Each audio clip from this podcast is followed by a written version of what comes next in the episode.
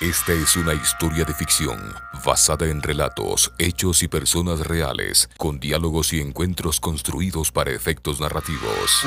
La Prefectura de Pichincha, impulsando la creatividad, conmoviendo la imaginación y rescatando la historia de nuestra provincia, presenta de la campaña Pichincha Bicentenaria. El portal 1795. La rebelión de los sueños. En el capítulo anterior. Sergio, ¿cómo estás? Tanto tiempo sin verte. Yo soy Manuela. Robar museo es un delito muy grave, niña. Que no soy una ladrona. Cualquier cosa estoy a las órdenes. Creo que ya me voy. Hasta luego.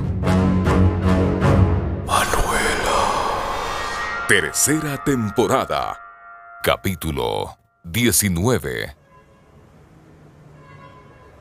Manu tomó el camino hasta el Museo Manuel Sáenz de la ciudad de Quito, lugar donde se exhiben preciados objetos y se repasa su historia.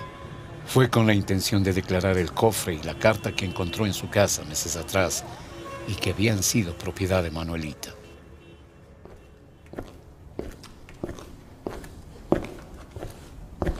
Sergio, ¿qué debo hacer? Valoro esta carta como si la hubiera dejado mi mejor amiga del mundo. Pero si la conservo para mí sola, me sentiría en deuda. Hoy he podido ver tantos objetos referentes a Manuelita gracias a que otras personas fueron generosas. No nos privaron de esta oportunidad. Sergio, el historiador apasionado con la vida de Manuela, a quien Manu conoció en el museo por casualidad, la miraba asombrado. ¿Y conoces la historia de esa casa? Sé que ahí se reunían patriotas a planear la libertad dos siglos atrás. La casa está poco documentada, pero así fue. Es posible que el lugar donde vives albergue más tesoros históricos. Yo... yo no quisiera tener a gente buscando en mi casa. Encontré este cofre que no estaba tan disimulado. Como si Manuela hubiera deseado que alguien lo encuentre. Si hay algo más ahí o no, a mi familia y a mí no nos interesa. Entiendo y respeto su deseo. Mantengamos al margen la casa. Entonces, ¿qué quieres hacer con el cofre y la carta?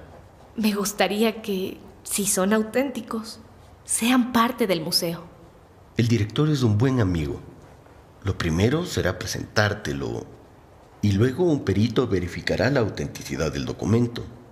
Pero déjame decirte, entregar esta carta es un acto muy generoso de tu parte.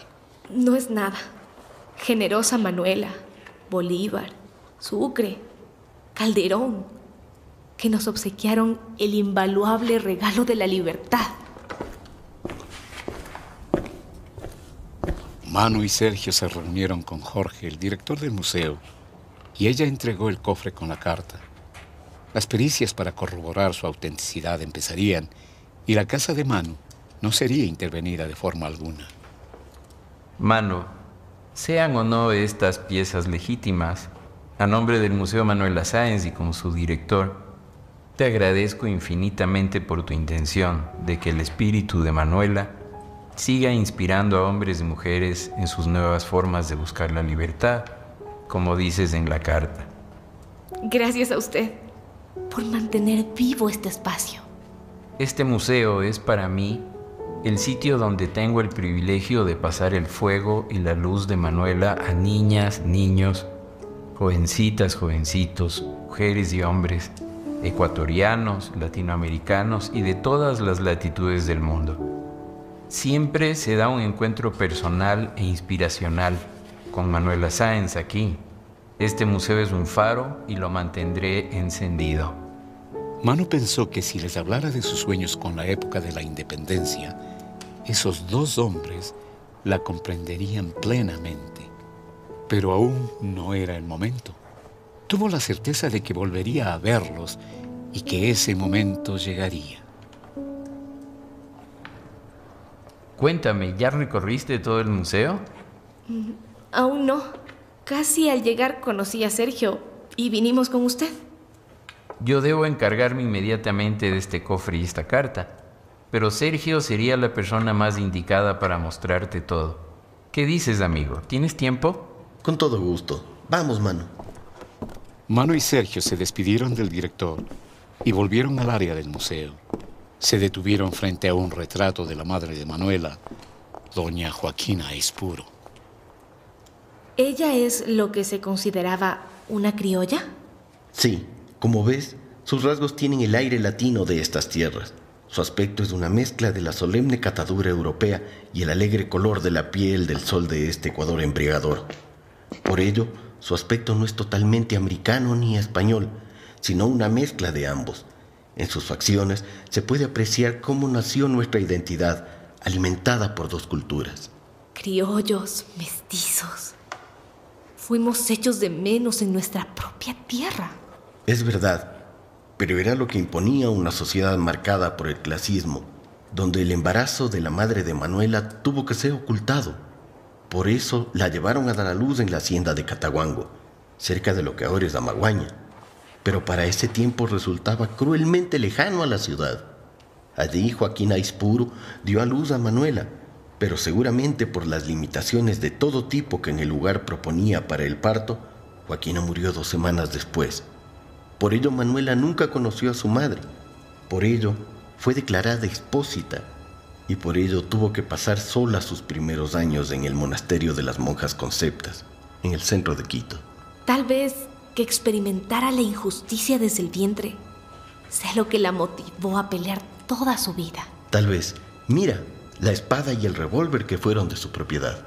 Me imagino que a las monjas que la criaron no les hizo mucha gracia que se haya convertido en una mujer de armas tomar. ¡Ah! ¡Qué hermosas pinturas! Manu se refería a tres cuadros. El primero mostraba a Manuela vestida de uniforme militar, cabalgando a un ejemplar blanco sobre unas montañas rocosas con un cielo nublado. Junto a ese cuadro había otro similar de Bolívar cobijado por una bandera de la gran nación que pretendió constituir. Finalmente, había un cuadro en blanco y negro, dibujado por un artista de apellido Espinosa. Mostraba a Manuela y Bolívar vestidos elegantemente, acorde con la época, paseando por una calle empedrada. Este cuadro me produce nostalgia. Ah, ¿Cómo hubiera querido que pudieran terminar sus días juntos, como una simple pareja que se enamoró locamente? ¿Cómo hubiera querido que ella no tuviera que sufrir sus últimos días en Paita? Tranquila, mano. Más bien el hecho es que hay personas que deciden renunciar a sus propias vidas por causas mayores a sí mismos. Existen situaciones que... A pesar de que Sergio trataba de consolar a Manu, no pudo evitar contagiarse de la misma nostalgia. Ese día, el destino había juntado a tres personas enamoradas de la figura de una mujer extraordinaria, Manuela Sáenz. Manu y Sergio recorrieron todo el museo. Ella estaba impresionada de todo el conocimiento que él tenía y que le compartía. Luego del recorrido, se sentaron a tomar un café.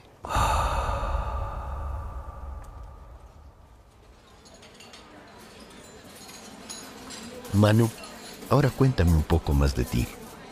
Este año terminaré el colegio y es muy posible que siga sus pasos, Sergio. Quiero aprender más de nuestra historia y buscar una forma de hacerla llegar a la gente joven. Muy bien, parece que ya lo tienes claro entonces. Te felicito. Yo mismo no sabía casi nada de Manuela hasta el día que encontró el cofre y la carta en mi casa. A partir de esa noche he vivido tantas cosas que no las creería. Pero lo más importante es que todo lo que aprendí del pasado me ha servido para poder enfrentar el presente. Creo, y muy firmemente, que el mejor homenaje que se puede hacer a cualquier ser humano o cualquier pueblo es mostrar lo que realmente pasó en su historia. Manu, por favor no olvides esto. La historia frecuentemente fue escrita por los ganadores, pero no siempre fueron los buenos quienes ganaron. Por eso, Muchas veces mujeres y hombres maravillosos murieron en el olvido. Por eso debes aprender a escudriñar la historia y buscar nuevas voces, las voces de todos quienes la construyeron, porque la suma de esas voces será la verdad y por tanto la verdadera historia de los pueblos, Manu. Manu se quedó en silencio un instante, tratando de guardar las palabras de Sergio en su corazón. Ya somos libres de la corona española. Pero como Manuela intuyó en su carta, tenemos nuevas batallas, nuevas formas de pelear por la libertad en este mundo donde no han terminado las injusticias. Por eso, siento que las lecciones del pasado no pierden valor. Totalmente de acuerdo, man. Es más, si logras idear una manera de acercar la historia de Manuela a los jóvenes de hoy, búscame. Cuenta conmigo en cualquier cosa que necesites. Al final de un atrayente día, Manu volvió a su casa con la cabeza llena de historias del pasado, pero que le eran nuevas. Se acostó en su cama y se quedó profundamente dormida. En nuestro próximo encuentro ante el portal 1795. Mi venir de tierra de la libertad. Ja, American, americano. Sé lo que se siente haber perdido una casa, un hogar. El doctor se fue hace poco nomás. Me dijo a mí sola que lo único que nos queda es esperar. La prefectura de Pichincha, impulsando la creatividad, conmoviendo la imaginación y rescatando la historia de nuestra provincia, presentó el portal 1795, la rebelión de los sueños.